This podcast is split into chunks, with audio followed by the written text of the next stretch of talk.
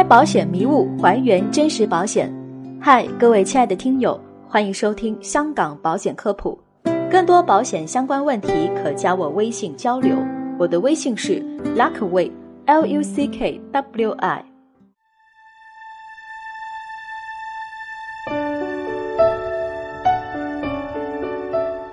今天的主题是：重疾险到底有多重要？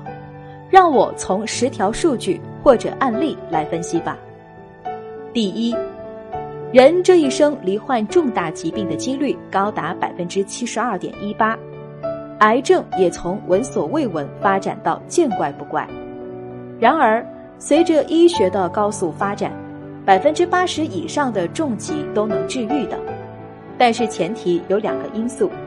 一个是患者的经济状况是不是能承受昂贵的治疗费用，另外一个就是心态平不平和了。当然了，如果没有钱治病，相信之前心态再平和的人也会焦虑不安。第二，苹果公司原 CEO 乔布斯是在2004年患上癌症的，不过他到2011年才去世。与号称癌症之王的胰腺癌抗争整整八年。事实上，胰腺癌的平均寿命仅仅四到九个月，能将生命延长七年之久，它靠的只有一个字：钱。十万美元一次的 DNA 检测，最先进的细胞免疫疗法，最全面的医疗技术，最完善的癌症护理。所以，在这个世界上，如果不是巨富，就一定需要重大疾病保险，或者说，难道你比乔布斯还有钱吗？第三，人们平时没有私家车，可以坐公交；没有属于自己的房子，也可以租房。只要调整好心态，生活照样可以很幸福。但如果没有钱治病，根本谈不上幸福。房子、车子在应急时的变现能力有多弱，也是众所周知的。一旦风险突然降临，卖房卖车不仅耗费时间，而且也不一定能解燃眉之急。所以，最好平时就准备一笔专款专用的资金，而重疾险恰恰具备这一优势。第四，每个人都不知道明天会发生什么。比如前段时间新闻报道的一位白领去医院检查，竟然发现身患三种癌症；又比如河南郑州的美女新闻主播孕检时被发现癌症中晚期，为了孩子放弃治疗，最终于孩子百天后撒手人寰；又比如九岁小男孩患白血病无钱治疗，问妈妈是不是不要他了。种种案例告诉我们。未雨绸缪才是最好的风险预防。第五，有时候人们在做决定时会设定这样一个老套的情形：我想买，可我爱人不同意。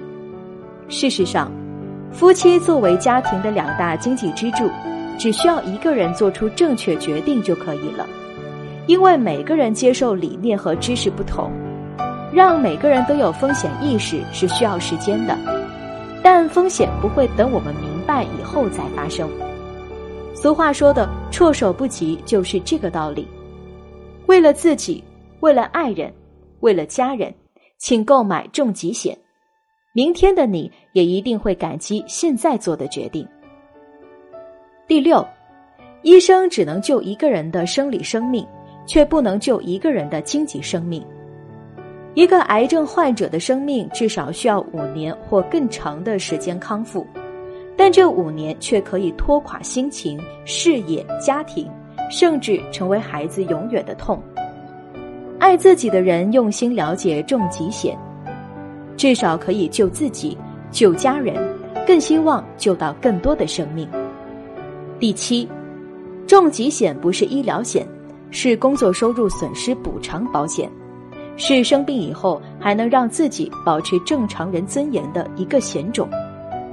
很多人害怕生病，最主要的是害怕高昂的治疗费、康复费、收入损失费。因为在中国，没有钱是不敢生病的。俗话说：“重病输掉一头牛，大病卖掉一栋楼，辛辛苦苦几十年，一病回到解放前。第八，压力是癌症高发的主要原因之一。购买保险把压力转移到了保险公司，让自己压力降低，无形中也降低了癌症发生率。重大疾病保险保护的不仅是你的身体健康，还有你的经济健康。如果人人都有重疾险，其实相当于就为你分散了经济风险。保险是保障人创造价值的能力，所以不是因为我们有可能患重疾而购买，而是因为我们有创造价值的能力而应该购买。第九。社会上也流传着这样的一句话：“今天不养生，明天养医生。”曾经也有人这样问：“你到底是为谁在挣钱？”算来算去，有可能在某一天，辛辛苦苦一辈子的积蓄被医院一下子就没收了。所以，趁还来得及，备份重疾险吧，因为它是转移疾病风险的最佳手段，是急用的现金。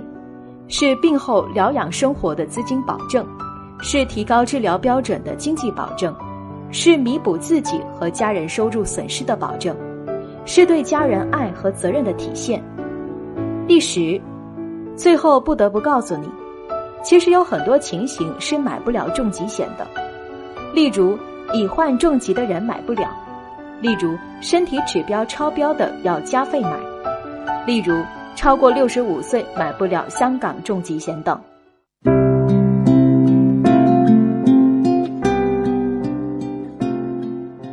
好了，本期的节目就是这些。个人及家庭保障方案设计、美元资产配置规划，免费获取香港保险产品建议书，了解赴香港投保流程，都可以加我微信 Luckway L U C K W I 交流。